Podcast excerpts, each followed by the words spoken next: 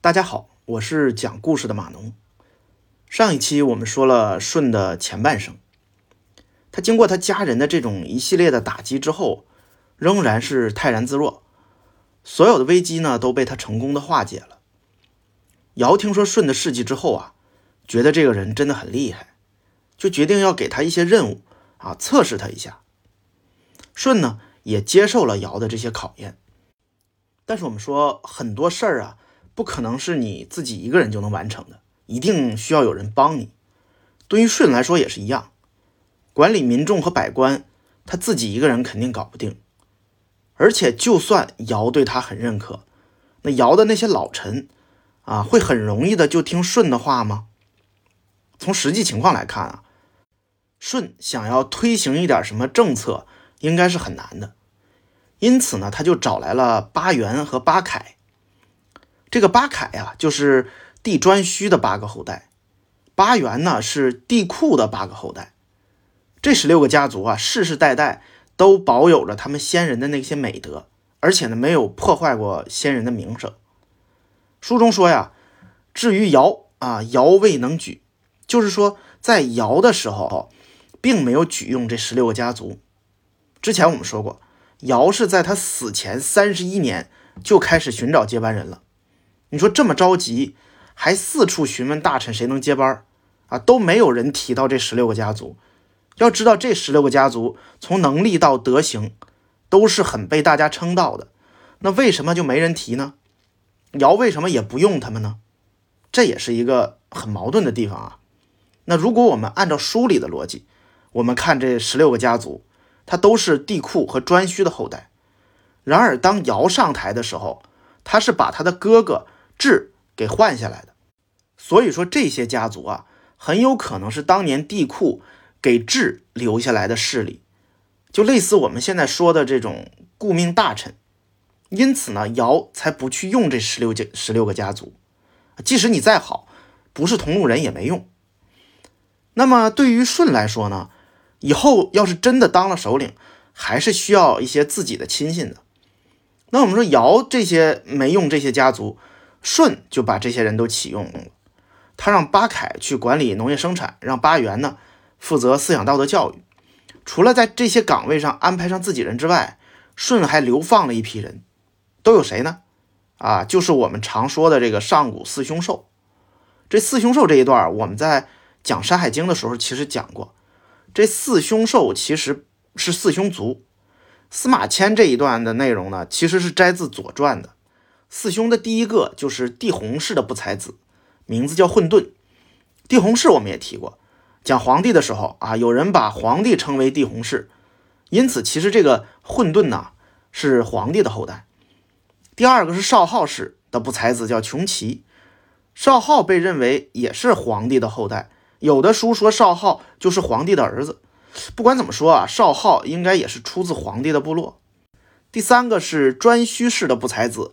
叫做陶武，这个颛顼我们也讲过啊，是皇帝的孙子。那最后一个是缙云氏的不才子，叫饕餮。缙云氏呢，有的书说也是皇帝的后代，有的说呢是炎帝的后代。那说到这儿，大家是不是有点乱啊？我给大家捋一下，氏是什么意思？咱们前几回讲过姓，因为呃这个原始氏族产生的时候啊，是最早是母系氏族。这个氏族呢，都是同一个姓，并且呢都是血亲，就是要有血缘关系的这么一批人啊。这个时候我们说的氏，其实指的就是姓，并不是我们后面看到的周出现的那个大量的那个氏，那个跟那个氏不是一回事儿。那随随着氏族的扩大呀，呃，人数就越来越多，就会有一部分人脱离当前这个氏族，去其他的地方生活。去其他地方的这群人呢，通常会有一个新的姓，并且在旧石器时代啊，那个时候人就开始已经执行外婚制了。外婚制就是需要不同的氏族之间进行婚配，同一个氏族之间是禁止婚配的，也就是禁止近亲结婚啊。那时候人们就已经知道近亲结婚的危害了。由于这个外婚制啊，不同的氏族之之间就联合在一起生活，这就逐渐的形成了部落。就从小的氏族形成了一个稍微大一点的部落。我们说文化融合也是这样的一个过程啊。所以说部落里会有很多的氏族，氏族中的人是这种亲缘关系很近的人，那各个氏族之间呢，他这个亲缘关系就相对远了一些。那随着部落的不断壮大，部落和部落之间又会形成松散的这种联盟，进行贸易啊、文化的这种交流。所以呢，我们说皇帝那个时代啊，应该就是这种部落联盟。皇帝所在这个部落就是这个部落联盟的首领。那刚才我们上面提到的四兄族，其实都是出自皇帝的部落，但是他们是不同的氏族。另外啊，就是虽然司马迁记载舜是皇帝的后代，但是一些其他的先秦典籍记录舜是来自东夷部落的。那这种说法现在更被大家认可。其实前面说的舜流放四兄族的这个做法。应该是为了将反对自己的这种氏族啊发配到比较远的地方去，说白了就是排除异己嘛。那《史记》记载啊，当年尧死之后，舜曾经把帝位还给了丹朱，然后说呢，大家都不去理丹朱，反而都来朝见这个舜。那朝见舜的这些人都有谁呢？《史记》里记载啊，是禹、高尧、谢、后稷、易、彭祖啊，还有好多。那这些个人，大家一听，是不是在历史上都是赫赫有名的人啊？但是这些人呢，在尧的时期啊，都没有被重用。原文写的是“尧时皆举用，未有分职”。这个“未有分职”啊，有很多种解释。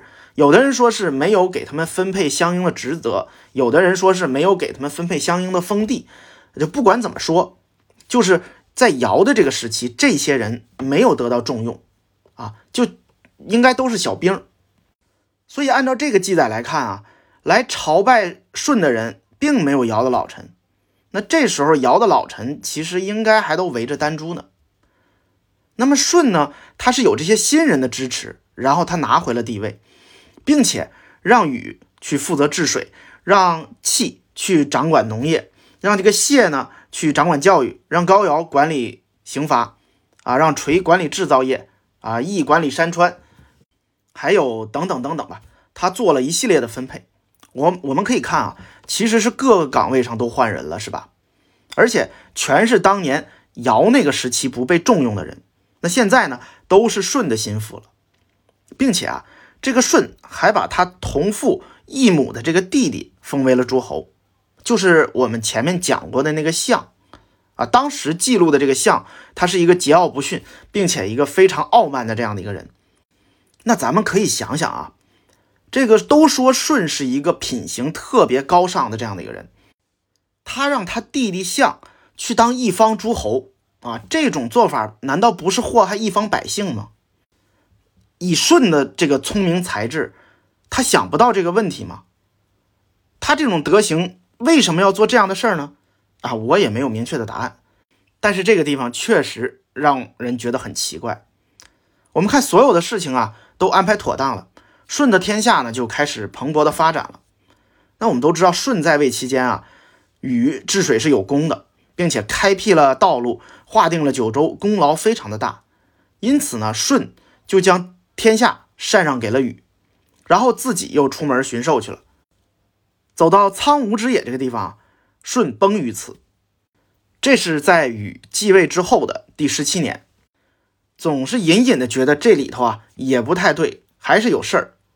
哼，对，确实有些事儿，咱们下一回再说。欢迎大家关注、订阅、转发、收藏。